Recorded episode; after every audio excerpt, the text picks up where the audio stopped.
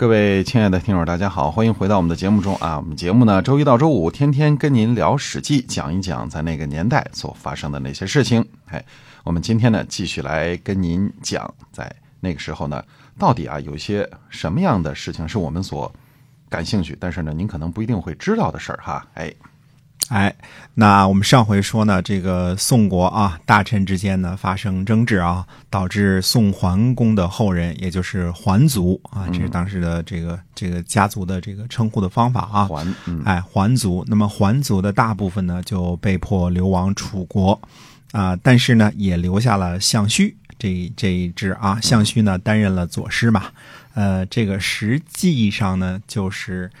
呃，怎么说呢？是宋国大臣互相之间的一种争斗。那么，华元呢？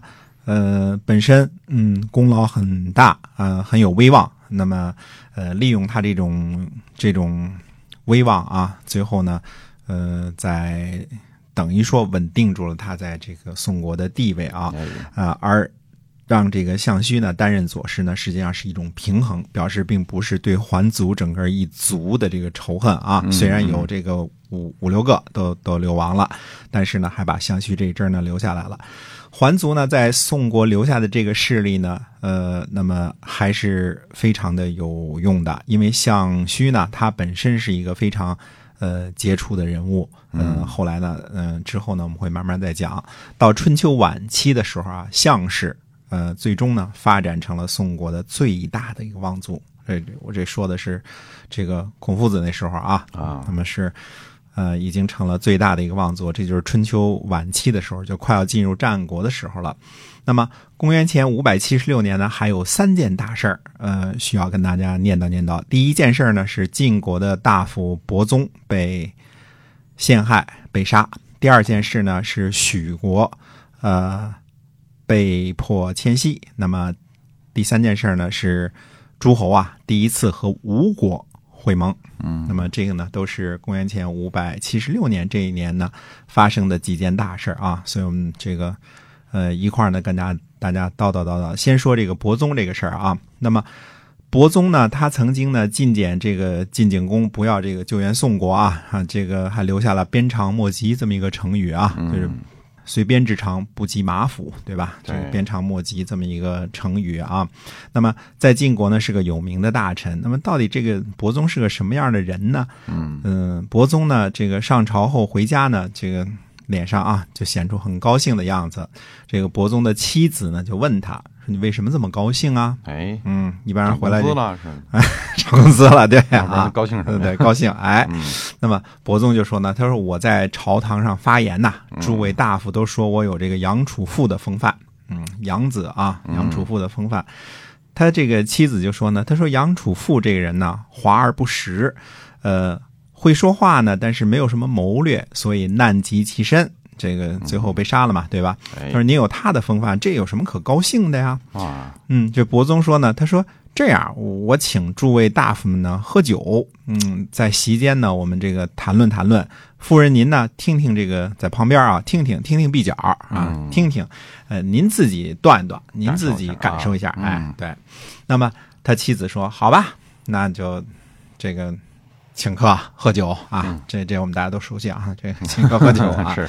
等到呃这个宴饮结束之后呢，这个伯宗的这个妻子就说呢，他说：“诸位大夫的这个谈吐啊，确实是比不上您，嗯，您确实是出类拔萃的，嗯，呃，但是呢，他说人民呢不拥戴这个国君呢已经很久了，他说您会不会受到连累呢？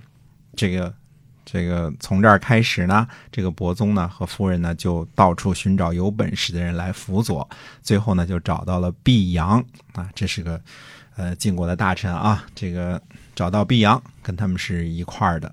这个伯宗呢每次上朝的时候啊，这个妻子呢一定就劝解他，他说呀：“道恶主人，民恶其上，子直好言，必急于难。”这就说什么呢？说这个。这他讲的是一种现象啊，一种现象。这个盗贼呀，会无缘无故的这个痛恨被偷的这个这个主人；老百姓呢，也会无缘无故的不喜欢上司。您呢，性格刚直，而且呢，好发表言论，将来呢，肯定会遭到灾祸。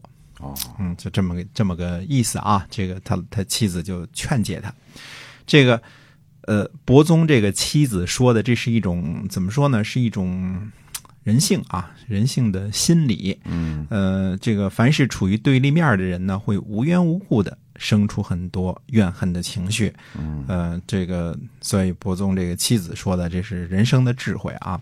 小偷去偷别人东西，本来是自己的不是啊，但是却对这个被偷的这这主人家啊产生很多怨恨。啊，哎，他得这这得想法儿编织一下啊！你看这人多么为富不仁呐、对吧？这肯定不是个好东西，对吧？这个所以要偷他，他得给自己找个台阶儿下啊。那么本来是地位不同的人呢，他就会产生这种自然而然的这种怨恨。那老百姓呢，天生不喜欢这个。上司、有司啊、官局啊，这些人天生不喜欢这些人，跟政府呢，他有一种呃无缘无故的这种怨恨。呃，其实大家想想就明白了，不利于公司的这个老板的这个这个流言蜚语啊，啊，绝大部分是本公司的员工传播的啊。对，哎，不是为了什么，就是因为位置不同，这个产生的这种对立情绪，因此而产生的这种怨恨啊。对，这是呃，所以伯宗的妻子就劝告他呢，他说这个这个对立啊，你得想清楚了，你又好发表言论，你又好说话，对吧？嗯那你将来可能有祸患。对这个三系呢就进谗言，就就害这个伯宗啊。这其中呢还有栾书的份儿啊。这个呃，栾书呢是个狠角色，我们慢慢的讲讲他啊。嗯这个下几集讲讲他。总之呢，这个伯宗和他的这个党羽呢，栾福记，嗯俩人呢就被杀了。啊，结果是这个毕阳护送伯宗的儿子啊，伯州离逃跑去了楚国，那等于是没有受到连累。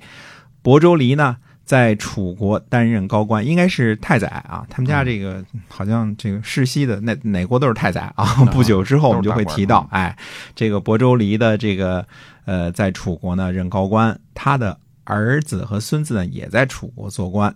亳州离的孙子，这个就是伯宗的曾孙啊，叫伯匹啊。伯匹这个人大大的有名啊，他先是在这个楚国做高官，后来呢跑去了吴国吴国嗯啊，也是中间有这个政治倾轧这些事儿啊。嗯那么他到了吴国呢，担任吴王夫差的太宰，深得宠幸。我们说，呃，杀死伍子胥和这个呃吴王夫差被这个越王勾践剿灭啊，这都跟伯嚭脱不了干系啊。嗯这个送礼的都送给他，嗯，并不像人们这个这个有些野史当中传说的那样，说这个越王勾践灭了吴国之后，马上就诛杀了这个贪污卖国的伯嚭啊。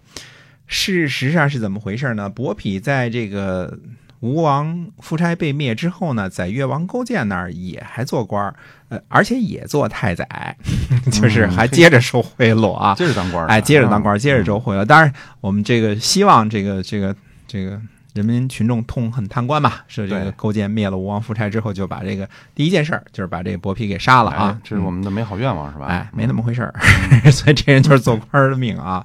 这个被诛杀的其实谁呢？是这个功臣啊，文种哦。被流放的也是功臣范蠡啊。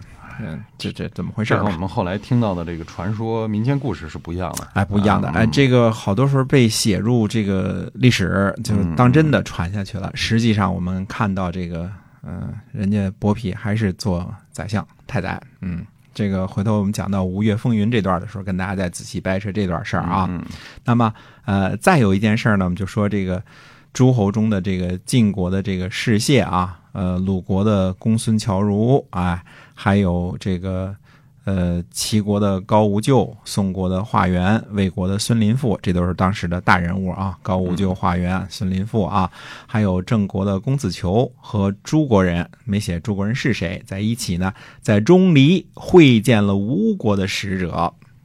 钟离啊，嗯钟离是一个小小诸侯国的名字啊，那时候应该已经被灭了，应该已经就是就是成了一个地方的名字了。钟离啊，对他后来为也有这么一个姓儿是吧？哎，钟离是个姓儿，就是嗯钟离国的这个留下来的这个姓儿啊，嗯叫钟离。对那么呃，他的位置呢，在今天这个安徽凤阳东北，嗯，跟朱元璋一个地界啊。嗯哎，这个地界呢，应该处于吴楚交界，或者叫吴楚宋的这个交界。三国的交界。哎，这么个地界，哎嗯，那个呃，这是诸侯呢第一次和吴国发生正式的关系，因为第一次一一块儿坐在一块儿开会啊。之前好像吴国属于这个蛮夷，哎，哎对还是蛮夷呢，哎，挺软的，没人跟他打交道是吧？哎，对的。嗯那么诸侯呢，也是从这个时候开始呢，跟吴国呢互通使节，互相聘问啊，嗯这个你好我好，嗯，大家这个出使一下啊。嗯呃，这个申公乌臣呢，在公元前五百八十四年出使吴国，那么。我们说吴王寿梦呢，当时这个非常开心啊，有了战车，有了这个兵书啊，怎么怎么射箭，怎么这个乘车啊，这些个事情都是申公乌臣以及他儿子啊，他儿子在在吴国当行人嘛。那么，呃，到现在呢，公元前五百七十六年，这已经过去了八年了。这八年之中呢，很显然吴国还是取得了长足的进步的，主要是在军事上和这个呃体制上啊，取得了长足的进步。现在呢，也和中原诸侯们一起这个盟会啦，大家坐下来这个开个会，商量个事儿啊，呃。不过这才是个开始而已。吴国这个新兴的蛮夷之国啊，将会呃，这个怎么说呢？这颗星星将会越来越耀眼，渐渐的变成春秋末年的主角之一啊。嗯呃，这就是吴越风云、吴越争霸的时候，这都到春秋晚期的时候，这才刚刚开始而已啊。